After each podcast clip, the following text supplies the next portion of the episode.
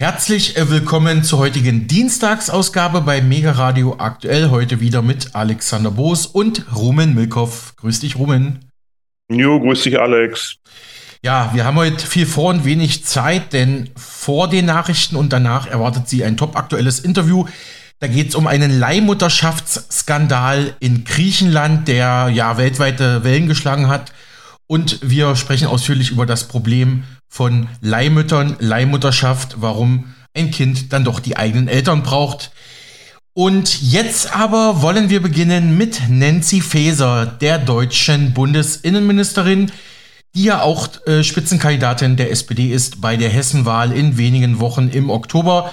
Rumen, du hast dir mal die Sachlage da angeschaut. Auf was bist du gestoßen?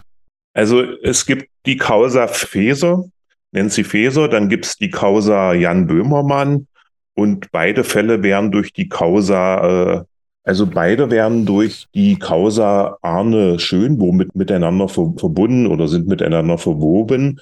Und ich beginne mal mit unserer Innenministerin Nancy Faeser von der SPD.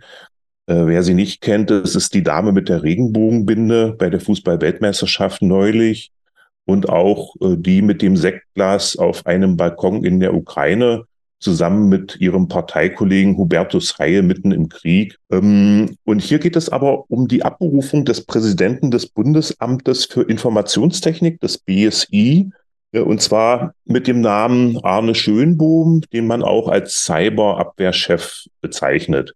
Es gab und gibt darüber zahlreiche Berichte in unter anderem in der Tagesschau, in Bild, in der FAZ, im Fokus, in der Frankfurter Rundschau, ZDF und auch in Tichys Einblick. Hm, aktuell ist unsere Innenministerin dadurch aufgefallen, dass sie zweimal Sitzungen in dieser Causa des Innenausschusses geschwänzt hat. Der amtierende Vorsitzende des Innenausschusses ist Lars Castellucci, ebenfalls von der SPD. Für den 27. Äh, sollte nochmal eine Be Befragung in der Causa Schönbohm im Bundestag sollte es nochmal eine Befragung in dieser Causa im Bundestag geben. Und auch diesen Termin hat Faeser schon mal abgesagt. Am 7.9. gab es ein Exklusivinterview mit Nancy Faeser in der Bild. Und da möchte ich mal ein paar Fragen und auch die Antworten direkt zitieren. Bild fragt hier, Sie haben weder am Dienstag noch heute an einer wichtigen Sitzung des Innenausschusses teilgenommen, aber Wahlkampf in Hessen gemacht. Wollen Sie sich vor unangenehmen Fragen der Parlamentarier drücken? Die Antwort von Nancy Faeser lautet folgendermaßen, ich habe mich klar und deutlich im Plenum des Deutschen Bundestages hierzu geäußert.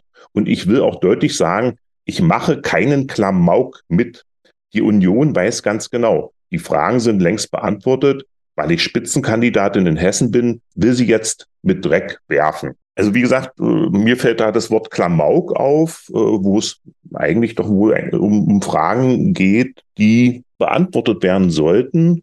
Die nächste Frage von Bild ist dann, am 27. September soll es zu dem Fall noch einmal eine Befragung im Bundestag geben. Warum haben Sie da erneut abgesagt?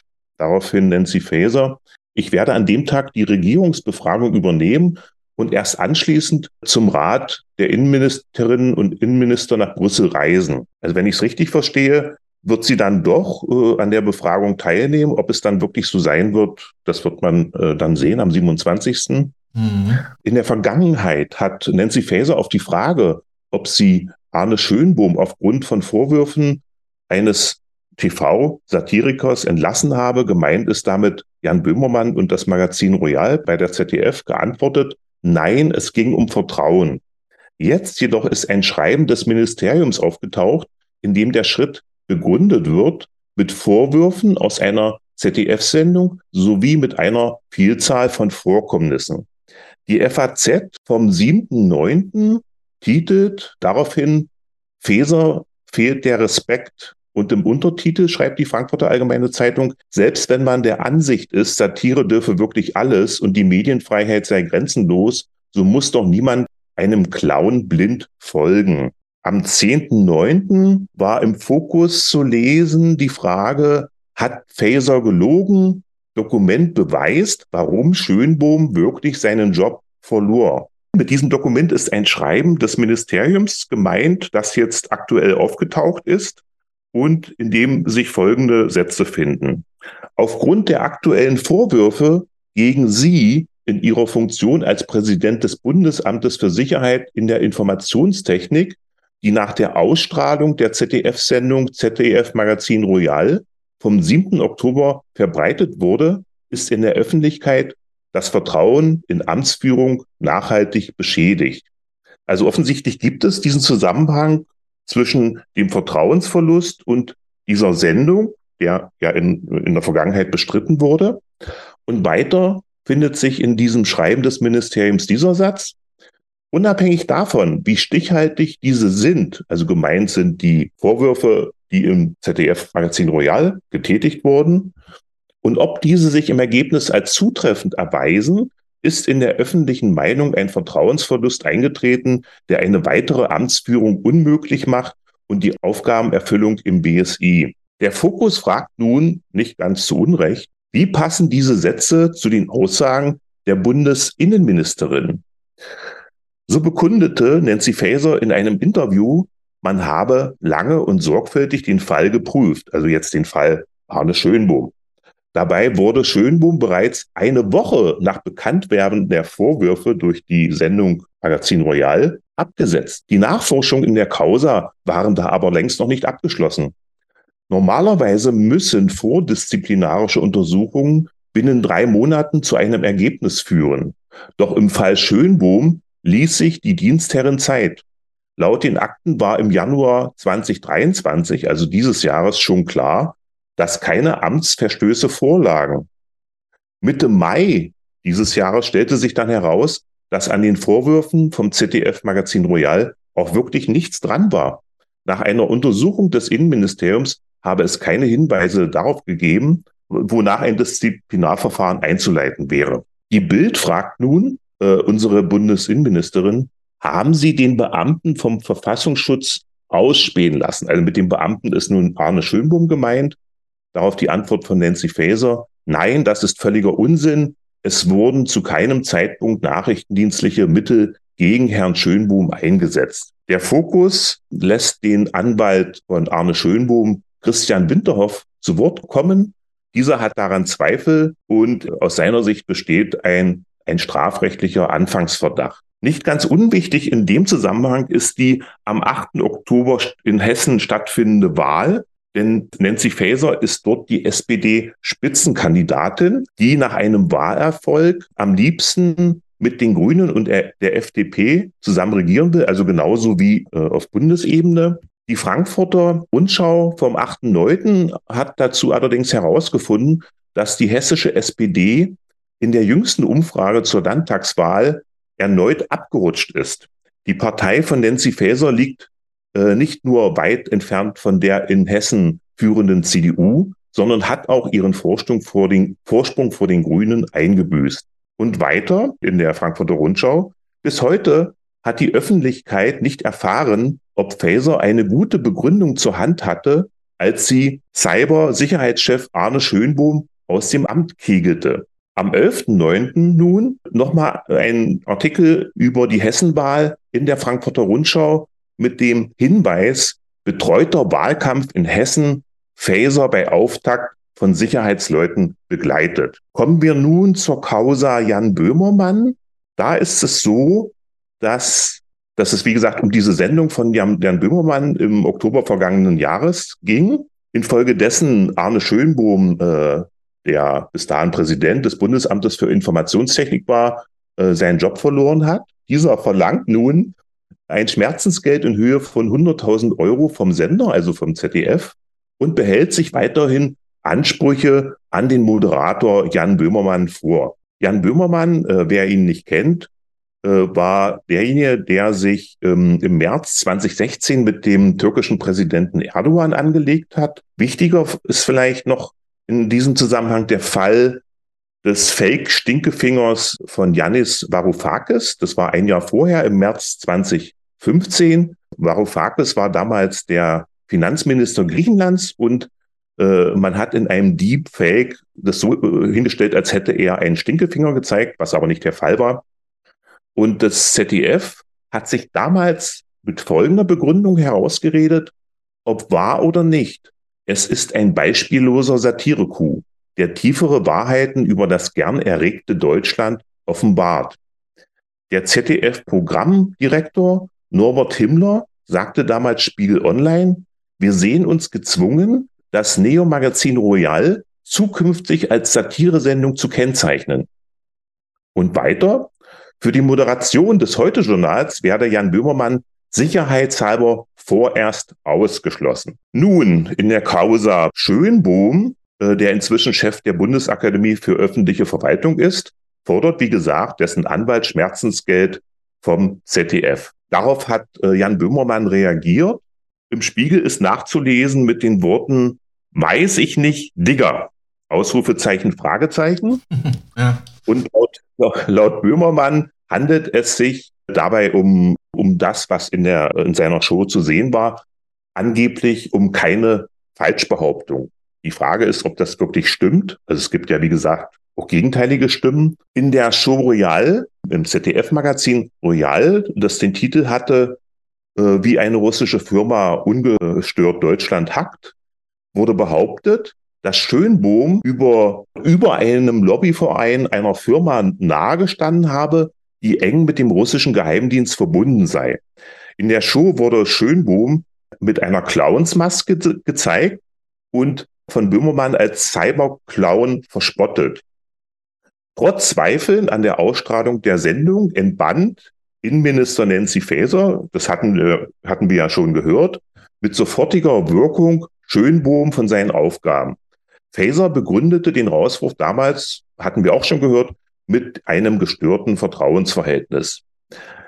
Ende August bestätigte nun das ZDF den Eingang des Anwaltsschreiben im Auftrag von Arne Schönbohn, in dem es, wie gesagt, um, um das Schmerzensgeld in Höhe von 100.000 Euro geht, aber auch um die Abgabe einer Unterlassungsverpflichtungserklärung.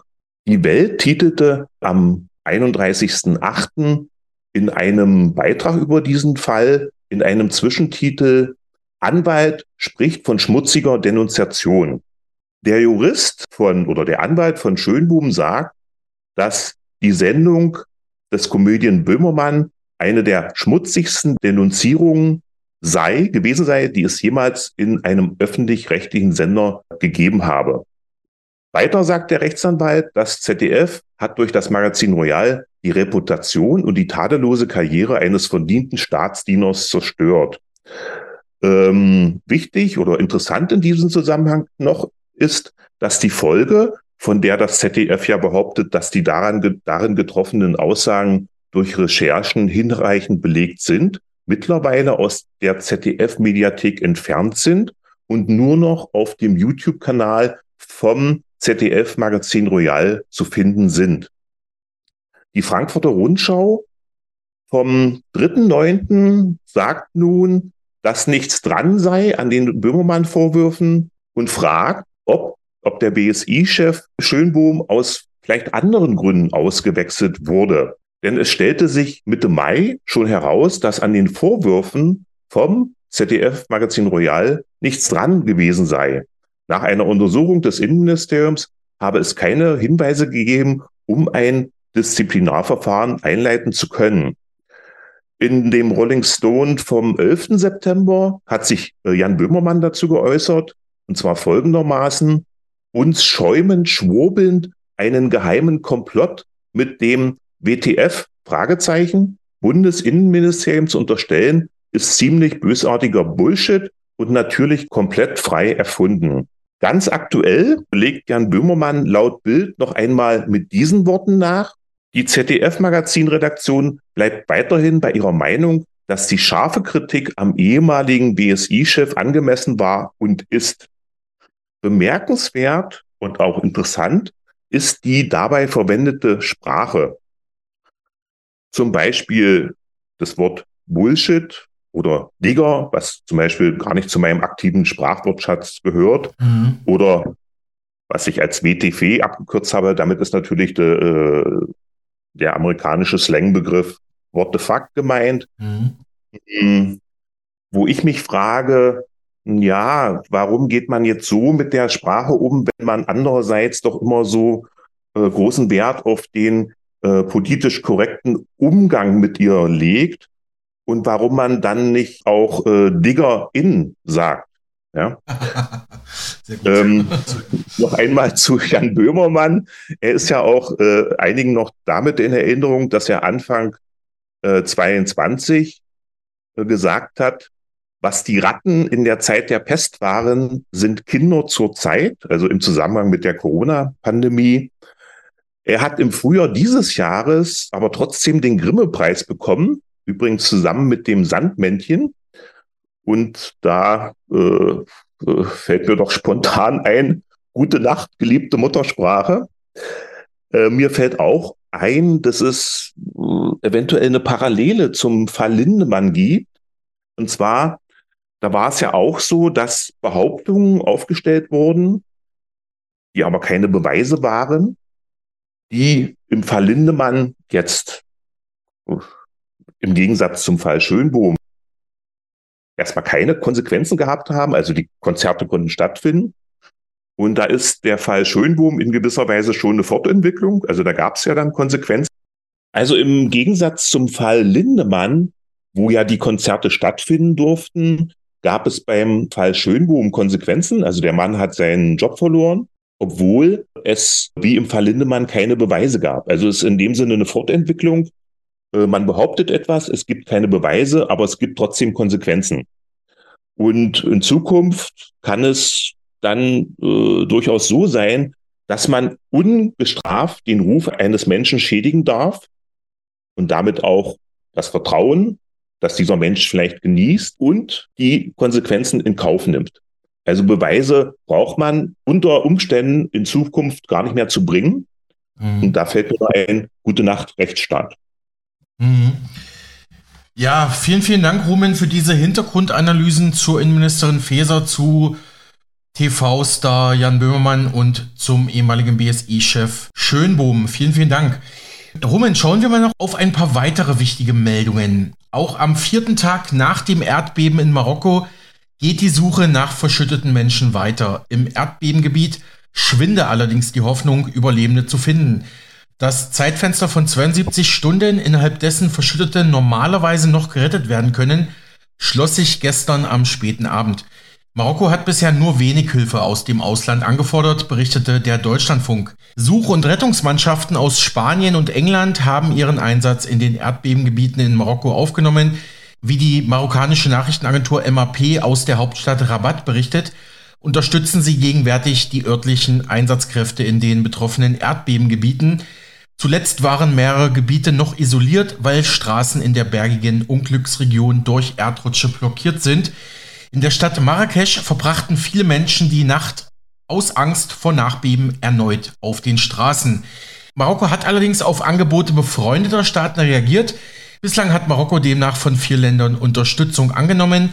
Das marokkanische Innenministerium erklärte am späten Sonntagabend in Rabat, die Behörden hätten nach gründlicher Untersuchung auf Unterstützungsangebote der befreundeten Länder Spanien, Katar, Großbritannien und Vereinigte Arabische Emirate reagiert.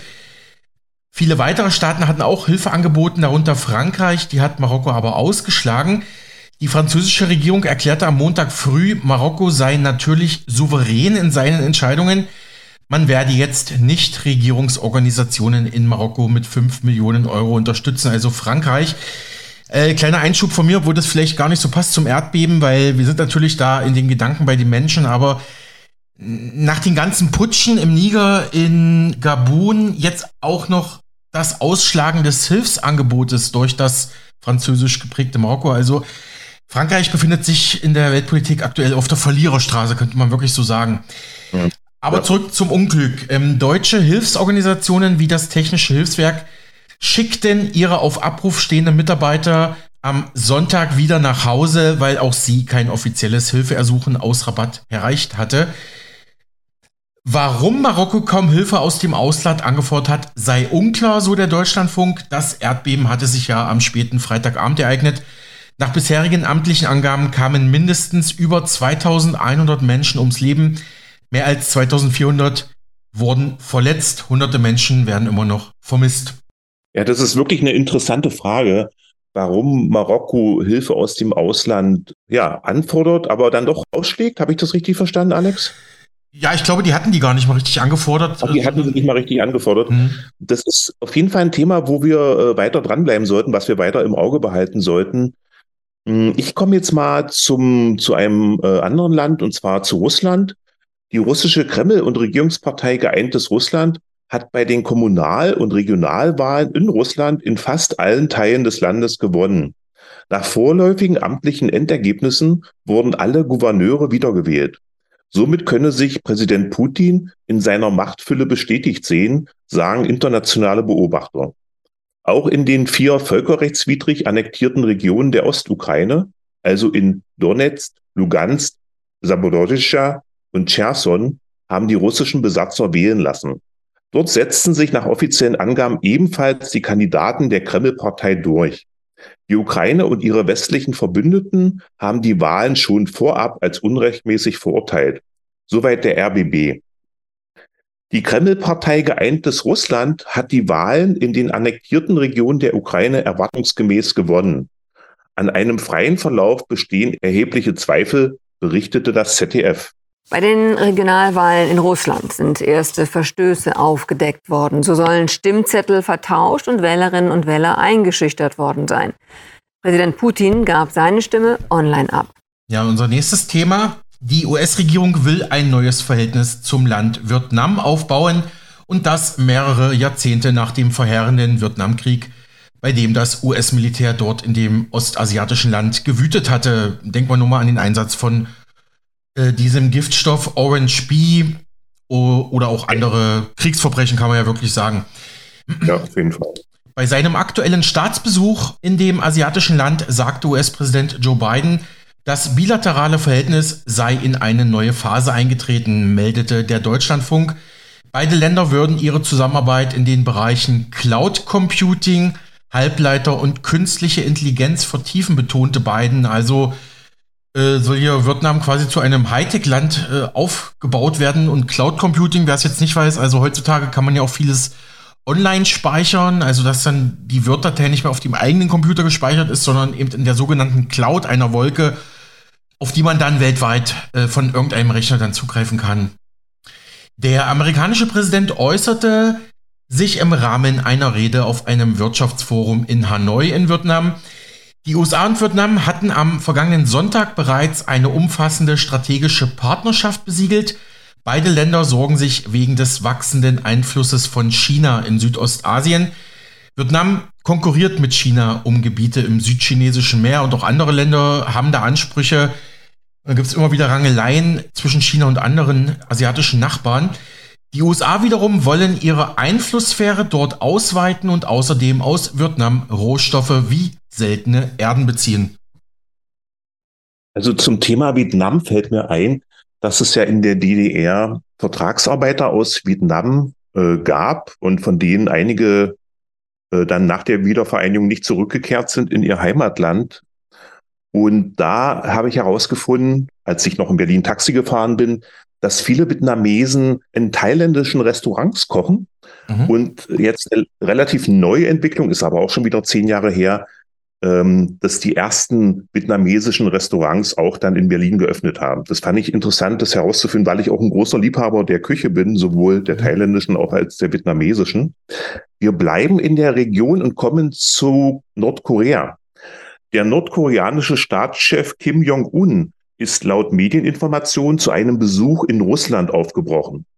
Wir, nach Russland aufgebrochen. Wir hatten ja neulich erst hier gehört, dass Russland und Nordkorea wohl im Geheimen über Waffen verhandeln wollen. Jetzt soll ein Zug, in dem sich Kim befunden haben soll, Pyongyang in Richtung der Grenze zu Russland verlassen haben, meldeten mehrere südkoreanische Medien unter Berufung auf Regierungsquellen am gestrigen Montag. Dazu fällt mir ein, dass sich ja der amerikanische Außenminister auch im Zug in die Ukraine begeben hat. Das ist auch ein mhm. Koinzidenz. Ja. Eine Bestätigung darüber, also jetzt über den Zug aus Nordkorea, ähm, gab es zunächst weder aus Nordkorea noch aus Moskau. Den Berichten zufolge könnte Kim am Rande eines Wirtschaftsforums in Wladiwostok mit Russlands Präsidenten Putin zusammentreffen. Über eine mögliche Begegnung der beiden Politiker hatten US-Medien bereits vor einigen Tagen berichtet. äh, und so auch wir. Im Westen wird befürchtet, dass sich Russland Nachschub an Waffen und Munition für den Angriffskrieg gegen die Ukraine sichern will. Im Gegenzug könnte das weitgehend abgeschottete und arme Land von Kim aus Russland moderne Technik für Satelliten und Atomboote erhalten. Also wenn das stimmt, ist es ja auch eine ganz irre Geschichte, dass ausgerechnet das kleine Nordkorea nun das größte Land der Welt mit Waffen versorgt. Das ist ja eigentlich schon fast mhm. aus, wie aus Satire-Magazin, ja, so mhm. ungefähr. Ja, auch das müssen wir weiter beobachten. Daran anschließend hier noch ein aktueller Kommentar des Spiegel dazu, wo auch nochmal der G20-Gipfel in Indien thematisiert wird, der am vergangenen Wochenende in Neu-Delhi zu Ende ging. Der deutsche Bundeskanzler Olaf Scholz war in Neu-Delhi zumindest optisch wohl der auffälligste Regierungschef. Nach seinem Joggingunfall trat er auch in Indien mit Augenklappe auf. Die anderen Teilnehmer haben daraufhin ihm freundlich gute Besserung gewünscht, sagte Scholz der DPA. Er selbst geht davon aus, dass er die Klappe in dieser Woche wieder ablegen kann und sagte dort Folgendes zum G20-Gipfel. Es sei ein Gipfel der Entscheidungen gewesen, es sei gelungen, gemeinsam starke Zeichen zu setzen, sowohl beim Klimaschutz als auch bei einer gemeinsamen Position gegen den russischen Angriffskrieg in der Ukraine. So Scholz in Neu-Delhi. Es ging ganz gut und es verheilt auch immer schneller, was da kaputt äh, gegangen ist. Ich glaube, dass ich die Klappe irgendwann nächste Woche absetzen kann. Das hier war ein sehr wichtiges Treffen und das hat natürlich sehr viel damit zu tun, dass es hier gelungen ist, viele Länder gemeinsam an einer Entschließung arbeiten zu lassen, der sich Russland dann nicht hat entziehen können. Dass hier Indien, Indonesien, Brasilien, Südafrika, Argentinien, viele, viele andere Länder mitgeholfen haben, dass wir zu Ergebnissen kommen. Tatsächlich geht es doch darum, an einer multipolaren Welt zu arbeiten, in der es eben nicht so ist, dass Macht darüber entscheidet, wie die Beziehungen in der Welt sich entwickeln, sondern die Regeln, die wir einander gegeben haben. Das ist auch das, was wir eigentlich anstreben müssen. Dass wir gerade auch damit es gut funktioniert in der Welt, jetzt unseren deutschen Beitrag, die Amerikaner ihren Beitrag leisten, die Weltbank zu stärken, damit sie bei der Finanzierung helfen kann, die viele Staaten benötigen. Das ist natürlich ein gutes Zeichen. Für mich ist auch wichtig, dass es hier ein neues Miteinander gegeben hat zwischen den klassischen Staaten des Nordens in Europa und im Norden Amerikas und den Ländern im Süden Amerikas, Asiens und äh, Afrikas. Eine gute Kooperation mit bedeutenden G20-Staaten, deren ökonomisches Gewicht und deren wachsende Bevölkerung in der Zukunft auch dafür sprechen, dass wir jetzt die Grundlage dafür legen, dass es gute Zusammenarbeit gibt. Das ist gelungen. Ja, soweit Kanzler Scholz beim G20-Gipfel in Indien gegenüber der DPA. Aber Rumen, zurück zum aktuellen Spiegelkommentar. Bricht die Weltordnung, wie wir sie kennen, vor unseren Augen zusammen? Es gibt Gründe, genau das so zu sehen. Am Wochenende fand in Neu-Delhi der diesjährige G20-Gipfel statt und die Präsidenten von Russland und China hielten es gar nicht mehr für nötig, dort zu erscheinen. Die Runde der führenden 20 Industrie- und Schwellenländer einigte sich nur unter Schmerzen auf ein Abschlusskommuniqué, das zum Ukraine-Krieg bestenfalls lauwarme Worte enthielt. Also der Spiegel hier mit einer völlig anderen Einschätzung als der Kanzler. Mhm. Und als Anführer der freien Welt präsentierte sich ein 80-jähriger Präsident Biden, von dem eine große Mehrheit der Amerikaner nicht will, dass er noch einmal antritt. Die Alternative heißt Donald Trump. Gleichzeitig plant der nordkoreanische Machthaber Kim Jong-un, hat man gerade gehört, offenbar ein Gipfeltreffen mit Kreml-Chef Putin. Es soll dabei um Waffen und Munition für den Ukraine-Krieg gehen. Mit Iran ist Putin schon länger im Geschäft. Die Drohnen der Mullahs terrorisieren seit Monaten die ukrainische Zivilbevölkerung und Chinas Präsident Xi Jinping hat von Anfang an klargemacht, auf welcher Seite er im Ukraine-Krieg steht, nämlich auf der russischen. Mit US-Präsident Biden hat Xi seit einem Jahr nicht mehr gesprochen, aber war schon öfters bei seinem guten alten Freund Putin in Moskau. Zweifellos, schreibt der Spiegel, versuchen China, Iran und Nordkorea, also die frühere Achse des Bösen, also so halb zumindest, die Gunst mhm. der Stunde zu nutzen. Xi sieht im Ukraine-Krieg die Chance, die Russen zum Juniorpartner in einem Bündnis gegen die USA zu machen. Das hat man auch schon in mehreren Interviews hier bei uns im Programm, diese Aussage von den Militärexperten, dass ja, Russland da zum Juniorpartner durch China degradiert wird. Iran möchte mit Hilfe von Putin dem engmaschigen amerikanischen Sanktionsregime entkommen und Nordkoreaner Kim braucht für seine so der Spiegel zumindest, Steinzeitdiktatur, dringend moderne russische Waffen. Dennoch wäre es verfrüht, das traurige Lied vom Ende des Westens und der liberalen Weltordnung anzustimmen, denn der Pakt dieser Bösewichte sei vor allem ein Pakt der Verzweiflung. Man könne es als Machtgeste betrachten, dass Chinas Präsident Xi den G20-Gipfel geschwänzt hat und damit dem verhassten Nachbarn Indien eine Demütigung zufügte. Auf dem Gipfel allerdings kursierte eine andere Interpretation, wonach Xi wegen der miesen wirtschaftlichen Lage Chinas und interner Kritik an seiner Politik es für angeraten hielt, äh, besser zu Hause zu bleiben. Welche Deutung stimmt, wird sich wegen des opaken Regimes in Peking wahrscheinlich nie endgültig klären lassen. Ja, soweit dieser Spiegelkommentar vom gestrigen Montag. Und ich sehe auf die Uhr, wir haben jetzt nicht mehr so viel Zeit. Aber Rumen, blicken wir noch mal ganz kurz auf den Sport. Ja. Es ist wohl die Sensation im deutschen Sport der letzten Jahre. Deutschland ist tatsächlich Basketball-Weltmeister. Stell dir vor, das ist nicht an mir spurlos vorbeigegangen. Ich habe das mitbekommen am Rande. Obwohl Alles ich mich klar. ehrlich gesagt relativ wenig interessiere. Genau, das hat man schon, dass wir beide jetzt nicht so die, ja. die großen Basketballfans sind. Über die erfolgreiche Reise der deutschen Basketball-Nationalmannschaft bei diesem Turnier hatten wir ja die letzten Tage immer wieder gesprochen. Nun führte der Weg tatsächlich ins Finale, wo Deutschland zuerst im Halbfinale die Basketball Übermacht, die Basketball-Weltmacht, muss man ja sagen, USA mit 113 zu 111 knapp schlagen konnte. Ja, und dann hatte man im Finale Serbien auch eine sehr gute Basketballnation, die Deutschland dann mit 83 zu 77 überwinden konnte. Deutschland erstmals Basketball-Weltmeister, meldeten mehrere Medien wie die Tagesschau oder der RBB am Sonntag nach Spielschluss da beim Finale bei der Basketball-WM in Asien. Das deutsche Team hat die Basketball-Weltmeisterschaft mit dem historischen ersten Titel vollendet. Der herausragende Kapitän Dennis Schröder und sein Team setzten sich in einem mitreißenden Endspiel in Manila gegen Serbien durch und vollbrachten damit eine der größten Überraschungen der deutschen Sportgeschichte überhaupt. Ja, angeführt von Kapitän Schröder und dem angriffslustigen Jungster Franz Wagner gewann der EM-Dritte das hitzige Duell mit Ex-Bundestrainer Svetislav Pesic, der jetzt die Serben trainiert. Der Goldkuh von Manila ist der zweite internationale Titel nach dem EM-Sieg der Deutschen 1993. Selbst die Generation um die inzwischen abgetretene deutsche Basketball-Ikone Dirk Nowitzki hat einen solchen Erfolg nie zustande gebracht. Schon mit dem denkwürdigen Sieg über Olympiasieger USA hatte Deutschland im Halbfinale die Begeisterung der Fans für sich gewinnen können.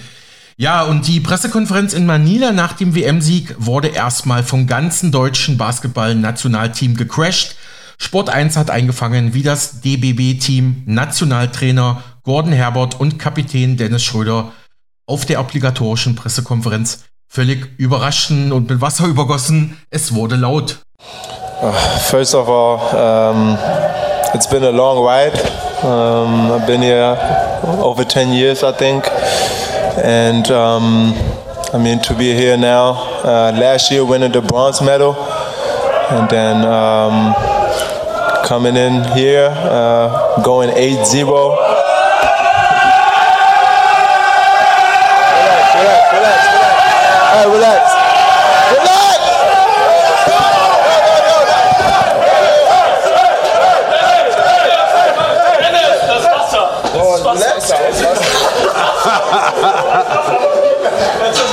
Yeah, I love you guys. I love you guys. I love you guys. I love you guys. Soweit Sport 1 mit der PK nach dem deutschen WM-Sieg im Basketball. Was für eine Sensation, die schon im Finale Deutschland-Serbien am Sonntag zu spüren war. Gibt's heute die Krönung dieser Weltmeisterschaft für Dennis Schröder und die deutsche Basketballnationalmannschaft. Das erste WM-Endspiel der Geschichte mit deutscher Beteiligung. Ein Favorit im Finale ist von vornherein nicht auszumachen. Denn die von Svetislav Pesic trainierten Serben spielen ebenfalls eine brillante WM bisher. Pesic war übrigens der deutsche Nationaltrainer beim EM-Titelgewinn 1993. Elf Punkte Führung. Die Eltern der Wagner-Brüder können es kaum fassen. Die Abschlüsse des deutschen Teams in dieser Phase fast unfehlbar. Franz Wagner aus siebeneinhalb Metern. Es passt einfach alles. Zwölf Punkte Führung vor dem Schlussviertel. Was geht noch auf Seiten der Serben? Nur 10 Punkte im dritten Viertel, doch sie bleiben gefährlich. Dreier Alexa Avramovic. Erneut Avramovic. Nur noch vier Punkte Vorsprung für das deutsche Team. Eine Minute vor Schluss haben die Serben sogar die Chance zum Ausgleich. Doch Gudric trifft nicht. Was für eine Nervenschlacht in dieser Phase. Noch knapp 30 Sekunden. Dennis Schröder hat den Ball, übernimmt Verantwortung, zieht zum Korb und trifft. Vier Punkte Führung. Ist das der Titelgewinn? Ist das der entscheidende Korb? Die Serben kommen nicht mehr heran. Das Basketballwunder von Manila ist Realität. Deutschland gewinnt mit 83 zu 77, ist zum ersten Mal in der Geschichte Weltmeister. Nicht ein Spiel haben sie verloren während dieses Turniers. Dieser WM-Titel sowas von verdient. Soweit die ARD Sportschau zum historischen WM-Sieg der Deutschen im Basketball. Die deutschen Basketballer haben ein perfektes Turnier in Manila mit dem historischen ersten WM-Titel vollendet und eine ganze Generation gekrönt. Nun hören wir Stimmen aus dem Team, darunter Kapitän Schröder und Nationalspieler Johannes Thiemann, die sagten der DPA das als frisch gebackene Weltmeister. Das hier ist äh, auf jeden Fall einer meiner besten Momente in meinem Leben. Das mit den äh, meinen Teammates zu feiern, meinem Coach zu feiern, meiner Familie zu feiern, Ah, wir haben Geschichte geschrieben. Wir genießen einfach das Miteinander auf dem Feld. Äh, außerhalb des Feldes äh, machen wir sehr viel. Aber die Qualität, das Talent, die Rollenverteilung, äh, jeder weiß einfach, was er äh, zu bringen hat, um ähm, erfolgreich zu sein. Und äh, ich glaube, das ist, ähm, das ist das beste Gefühl. Man will jeden Tag zum Training gehen, weil du dich so gut mit den Leuten verstehst. Ja, das ist, äh, ist unglaublich, das so mit den Jungs jetzt feiern zu dürfen. Ehrlich gesagt, ich, ich brauche noch, um es zu realisieren. Also klar, ich, das ist, unglaublich, aber ich glaube, ich brauche noch, ich noch mal fünf Minuten einfach mich hinsetzen und das alles mal sacken lassen, weil das ist unglaublich, was wir da geschafft haben. Ich kann es nicht beschreiben, weil, weil es ist so ein, das ist, ich, mir fehlen wirklich die Worte, weil das ist, das, das gab es noch nie und so wie wir, wie wir diesen, diesen, diesen Sommer gespielt haben, das ganze Turnier, ist, ich, ich bin so stolz auf jeden Einzelnen und einfach, dass wir es geschafft haben, das ist, das ist unglaublich. Soweit Stimmen aus der deutschen Basketball-Nationalmannschaft. Laut der DBA vollbrachte sie damit eine der größten Überraschungen der deutschen Sportgeschichte überhaupt. Die Süddeutsche Zeitung hat auch nochmal ein paar Stimmen zum WM-Sieg gesammelt. Dirk Nowitzki, die deutsche Basketballlegende, schrieb Weltmeister unfassbar, was für ein Team. Lob kam auch vom Ex-Kapitän der Basketball-Nationalmannschaft Robin Benzig.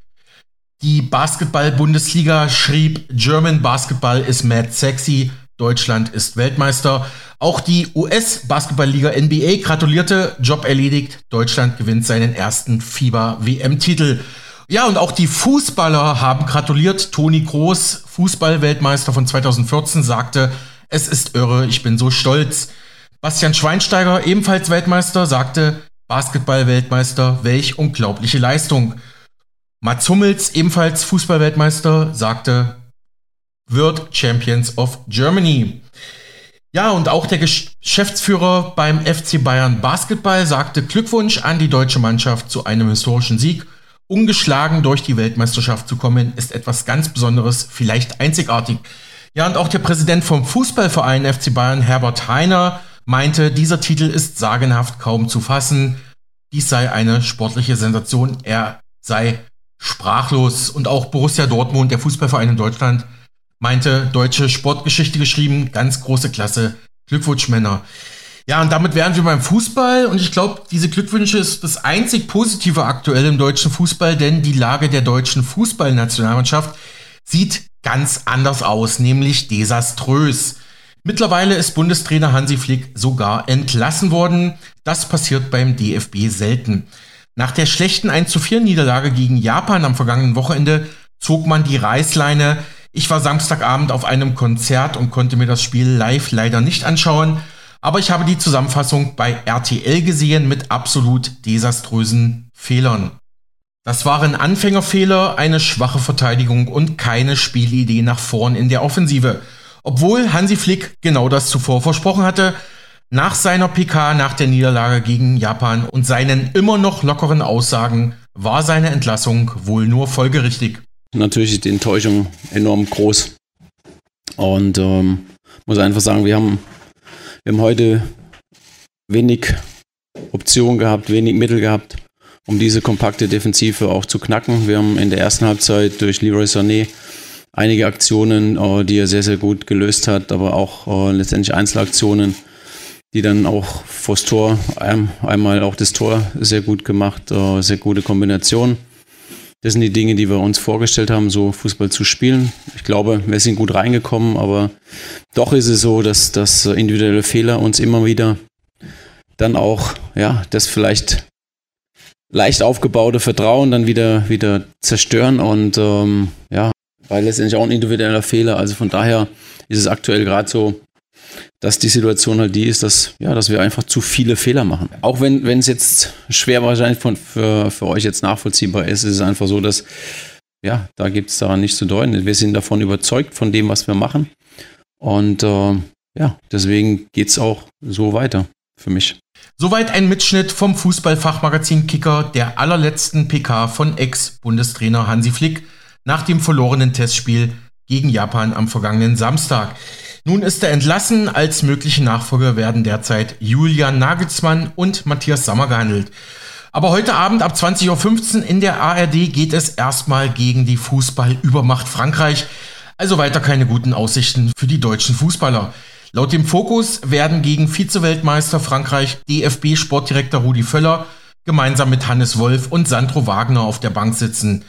Nach dem Spiel Deutschland-Frankreich soll eine Lösung gefunden werden, die zumindest bis zur Heim-EM 2024 im eigenen Land Bestand hat, also eine Trainerlösung. Nationalspieler Thomas Müller sprach davon, dass Deutschland nicht mehr zu den Top 15 Fußballnationen der Welt gehört. Da müsse dringend was passieren. Auch Josua Kimmich kritisierte indirekt Mannschaft und Trainer nach der Japan-Niederlage. Also auch die deutschen Fußballnationalspieler schlagen hier Alarm. Schon am Sonntag spekulierte der Sport 1 Doppelpass im TV über eine baldige Entlassung von Flick, die dann am Sonntagabend offiziell wurde.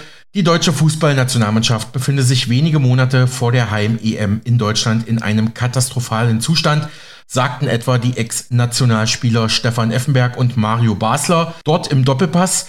Der DFB scheine keine Antwort auf die derzeitige Krise zu finden, die laut Sportjournalist Stefan Kausen bereits seit 2016 läuft.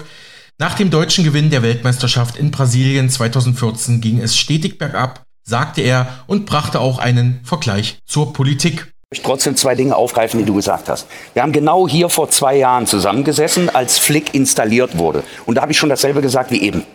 Das geht einfach so weiter. Nach Yogi und Olli kommen jetzt Hansi und Olli. Damit habe ich den DFB versucht zu charakterisieren. Jetzt ist Olli Bierhoff weg nach Katar wegen gravierender Fehlentscheidungen, die wir auch schon in Russland hatten, nämlich Marketing first und nicht mehr, wie Adi Preisler gesagt hat, entscheidend ist auf dem Platz. Auswahl, ihr habt eben über Campo Bahia gesprochen. Auswahl des Quartiers war in Moskau eine Katastrophe und auch in Katar eine Katastrophe. Wir haben uns doch lächerlich gemacht, dadurch, dass wir zu einer Pressekonferenz als einzige Nation keinen Spieler mitgenommen haben, gegenüber selbst der FIFA, die wir immer kritisiert haben. Dann machen wir, und da bin ich genau bei Patrick Helmes, den Fehler und machen mit Markus Sorg, ich nenne ihn jetzt mal Markus Sorg los, einfach weiter als Co-Trainer, als wäre nichts passiert. Seit der Euro 2016, Viertelfinale gegen Italien, Italien im Elfmeterschießen haben wir nicht ein gravierend wichtiges Spiel mehr gewonnen und wir machen einfach immer so weiter. Und wenn wir so weitermachen, dann fliegen wir halt wieder in der Vorrunde raus und noch einen Punkt.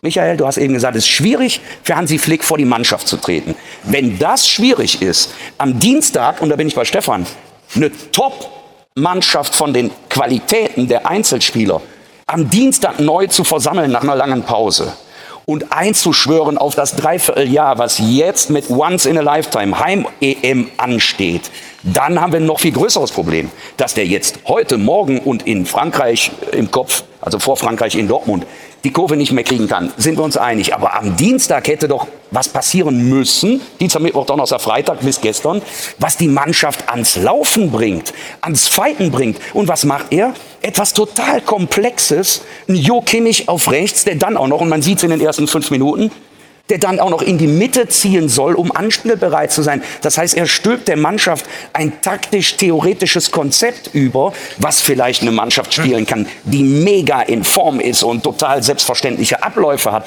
Dann kann ich so ein bisschen on top Feintuning machen. Aber der hat Kimmich rasiert und Gündogan zum Captain ernannt. Damit hat er das letzte Fünkchen an Hierarchie, man könnte auch sagen Pyramide in der Mannschaft geköpft und damit auch sich selber. Tut mir leid. Ja, absolut. Der Zeitpunkt ist da. Wir sind ohnehin schon zu spät mit der Entscheidung. Ähm, ich fand den Übergang von Jogi Löw zu Hansi Flick schon sehr unglücklich bis fatal, weil man hat nach einem Trainer, der keine vernünftige Ausstrahlung, Rhetorik mehr hatte, dasselbe in Grün dann installiert und jetzt kriegt man die Quittung dafür und das ist ein bisschen repräsentativ für die Lage der Nation.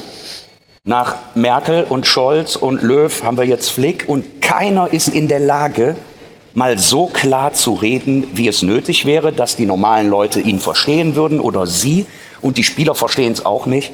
Da sind so viele taktische Fehler drin. Klingt jetzt arrogant, aber ich stehe dazu. Auf die käme kein normaler Fußballtrainer in der Bezirksliga oder Landesliga. Und wir wursteln uns durch und spätestens nach Katar hätte man den Cut machen müssen. Wann, wann und wodurch, Timo? Soweit dieser Mitschnitt vom Sport 1 Doppelpass vom vergangenen Sonntag. Aus Zeitgründen würde ich weitere Kommentare und Analysen zur Entlassung von Hansi Flick auf die nächsten Tage verschieben. Da ist nämlich längst noch nicht alles gesagt. Aber jetzt, äh, Rumen, verabschiede ich mich erstmal von dir, denn wir starten jetzt durch mit einem neuen Interview. Tschüss, Alex. Ein großer Leihmutterskandal hat Griechenland vor wenigen Wochen erschüttert. Es gab auf Kreta Verhaftungen von Ärzten, Hebammen und Mitarbeitern einer zwielichtigen Bande in einer fragwürdigen Klinik, die arme Frauen als Leihmutter missbraucht und Kinder haben austragen lassen für reiche Kunden aus aller Welt, teilte die griechische Polizei mit. Viele arme Frauen, vor allem aus Osteuropa, sahen dort keine andere Möglichkeit, Geld zu verdienen und stellten ihren Körper für eine Schwangerschaft zur Verfügung unter menschenunwürdigen und rechtlosen Bedingungen. Weltweit leider kein Einzelfall. In Deutschland ist Leihmutterschaft nach geltender Rechtslage noch verboten, anders wie in anderen europäischen Ländern, darunter eben Griechenland, Großbritannien, Belgien oder die Niederlande. Auch in Indien wurden bereits riesige Leihmutterfarmen ausgehoben und geschlossen, wie Cornelia Kaminski, die Bundesvorsitzende der Aktion Lebensrecht für alle, kurz Alpha, berichtet und was sie deutlich als weiteren Skandal nach Griechenland bezeichnet. Die Frauen in Indien wurden dort laut ihr wie Tiere gehalten. Auch in Afrika gibt es derzeit ähnliche Bestrebungen, also Leihmutterfarmen zu errichten und allein die Ukraine ist ihr zufolge aktuell der weltweit zweitgrößte Markt für Leihmutterschaften nach den USA. Leihmutterschaft ist im Prinzip Kinderhandel und macht Kinder zu einem Produkt, sagt Frau Kaminski, auch mit Blick auf die Alpha-interne Initiative Stopp Leihmutterschaft, online zu finden unter www.stoppleihmutterschaft.de. Alles zusammengeschrieben, Stopp mit Doppel-P wie Paula. Frau Kaminski erklärt weiter, man nutzt da einfach Gesetzeslücken in den jeweiligen Ländern. Die Geschichte einer Leihmutter, die sich bereitwillig aufopfert, um einem reichen, kinderlosen Ehepaar, also den Bestelleltern, ein Kind zu schenken, ist ein Märchen und hat mit der traurigen Realität nichts zu tun. Außerdem, eine Mutter kann man nicht leihen, sondern hier wird immer eine Gebärmutter vermietet.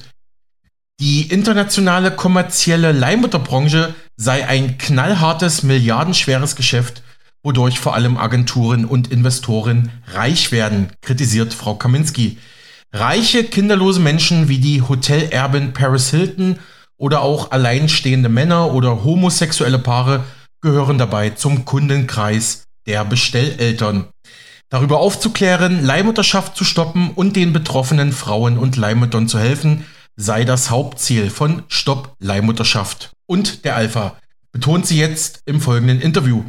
Frau Kaminski, Sie sind ja Bundesvorsitzende von Alpha und wir haben uns im Vorgespräch über Ihre folgende Initiative unterhalten. Das ist natürlich ein ernstes Thema. Unter www.stoppleihmutterschaft.de zusammengeschrieben stoppleihmutterschaft.de findet man Ihre Initiative. Ist die eigentlich auch mit Alpha verbunden oder steht die separat für sich? Nein, die steht nicht separat für sich, die ist, äh, die ist auch mit Alpha verbunden. Das hängt damit zusammen, dass wir gemerkt haben, dass im Bereich Leihmutterschaft Menschenrechte natürlich mit Füßen getreten werden, Kinderrechte, dass aber auch das Thema Abtreibung unmittelbar damit zusammenhängt. Und wenn man sich auf breiter Front dafür einsetzt, dass ungeborene Kinder auch leben dürfen, dann muss man leider auch den Blick auf die Leihmutterschaft lenken und sagen, hier sind sie ganz besonders gefährdet. Hier sind sie ganz besonders entrechtet. Diese ungeborenen Kinder, die haben, die haben gar keinen Fürsprecher eigentlich. Und deswegen haben wir gesagt, weil dieses Thema in Deutschland auch äh, virulent wird mit dieser neuen Regierung, wollen wir das mit bedienen und mit bearbeiten und einfach ein bisschen informieren. Mhm. Ja, allgemein gefragt, was sind Ziele und Aktivitäten Ihrer Initiative stoppleihmutterschaft.de?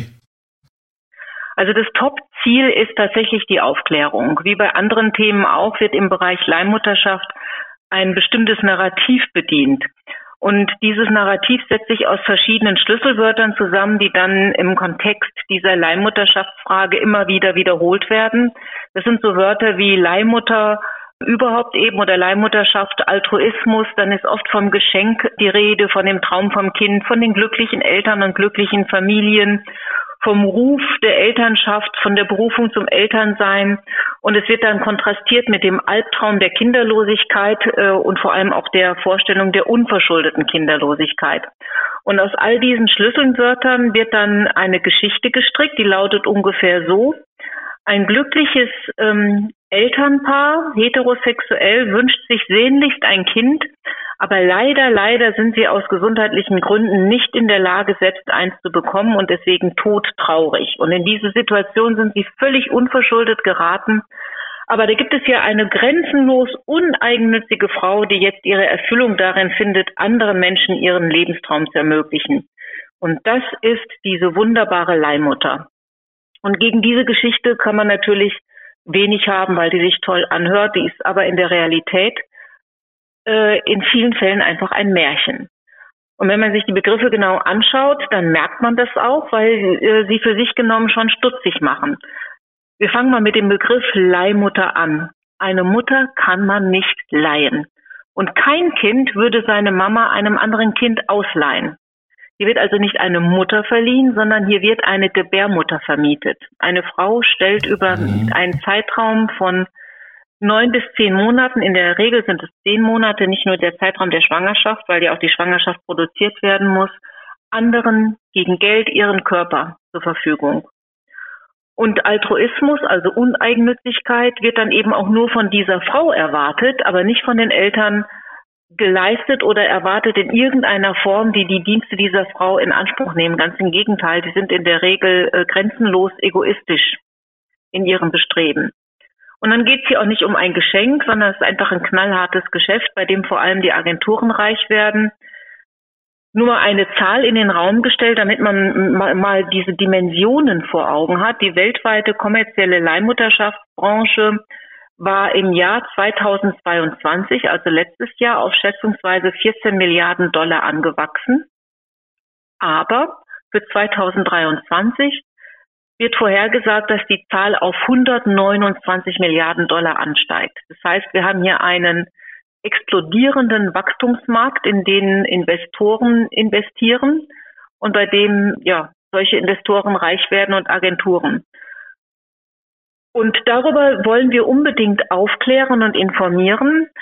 Das ist das Hauptziel unserer Initiative. Geplante Aktionen sind jetzt für das nächste Jahr ein Symposium zum Thema Leihmutterschaft, bei dem wir Experten zusammenrufen und mit denen diskutieren und äh, Presse einladen und darauf aufmerksam machen, was hier schief läuft. Denn ähm, es steht ja die Befürchtung im Raum, dass mit dem neuen Fortpflanzungsmedizingesetz auch in Deutschland die Leihmutterschaft legalisiert wird. Bisher ist das nicht der Fall. Hm. Wir, wir kommen ja noch im Verlauf unseres Gesprächs auf einen aktuellen Fall in Griechenland, wo eine Gruppierung, die auch Leihmutterschaft betrieben hat, vor allem mit osteuropäischen Frauen, jetzt verhaftet wurde. Sprechen wir gleich noch. Also daran anschließend die Frage, Frau Kaminski, ist Leihmutterschaft Kinderhandel? Ja. Wenn ich mir die Fakten anschaue, dann ist es genau das. Also wir haben hier die Situation, dass ein Kind gleich nach der Geburt seiner Mutter weggenommen und fremden Menschen übergeben wird. Und diese Menschen bezahlen dafür Geld. Also bei der Leihmutterschaft ist es so, dass das Kind seiner Mutter gleich nach der Geburt weggenommen und dann an äh, andere Menschen, an fremde Menschen übergeben wird. Und diese Menschen bezahlen dafür Geld. Und die vertraglich vereinbarte Herausgabepflicht des Kindes steht, steht im Raum. Das heißt, die Mutter kann auch nicht sagen, nee, ich habe es mir anders überlegt. Also sie hatte gar keine Chance. Ja, sie muss aufgrund dieses Vertrags, den sie unterschrieben hat, das Kind, das sie neun Monate ähm, getragen hat, unter ihrem Herzen an diese Bestelleltern abgeben. Mhm. Und gemeinhin nennt man also diesen Tatbestand, dass jemand etwas gegen Geld an eine andere Person herausgibt, ähm, eine Handelsbeziehung. Und in diesem Fall geht es um ein Kind. Und dann ist es Kinderhandel. Da beißt die Maus keinen Faden ab. Ja, es ist auch dabei völlig egal, ähm, wie viel Geld fließt. Es fließt immer Geld, also selbst im, im Bereich der altruistischen Leihmutterschaft fließt Geld. Das wird dann eben anders klassifiziert. Also ich meine, es ist ja völlig klar, dass keine normal denkende Frau sich hinstellt und sagt, ich habe gerade nichts anderes zu tun, ich bin mal neun Monate für dich schwanger. Also ich habe selber drei Kinder bekommen. Das wäre das Letzte, was ich für irgendjemanden machen würde. Und natürlich hat man erhöhte Kosten. Also da kommt eine bestimmte Ernährung dazu, Fahrten zum Arzt. Ähm, äh, Umstandskleidung und so weiter. Und diese Kosten werden immer bezahlt, auch wenn das als altruistische Leihmutterschaft deklariert wird. Und das, was da passiert, die vertraglich vereinbarte Herausgabepflicht des Kindes, die macht das Kind zur Ware. Mhm. Also ist das Kinderhandel. Mhm. Ja, Sie stellen ja auch auf Ihrer Website die Frage, ist das legal? Leihmutterschaft ist zwar noch in Deutschland verboten, schreiben Sie, aber in vielen anderen Ländern auf dem Vormarsch.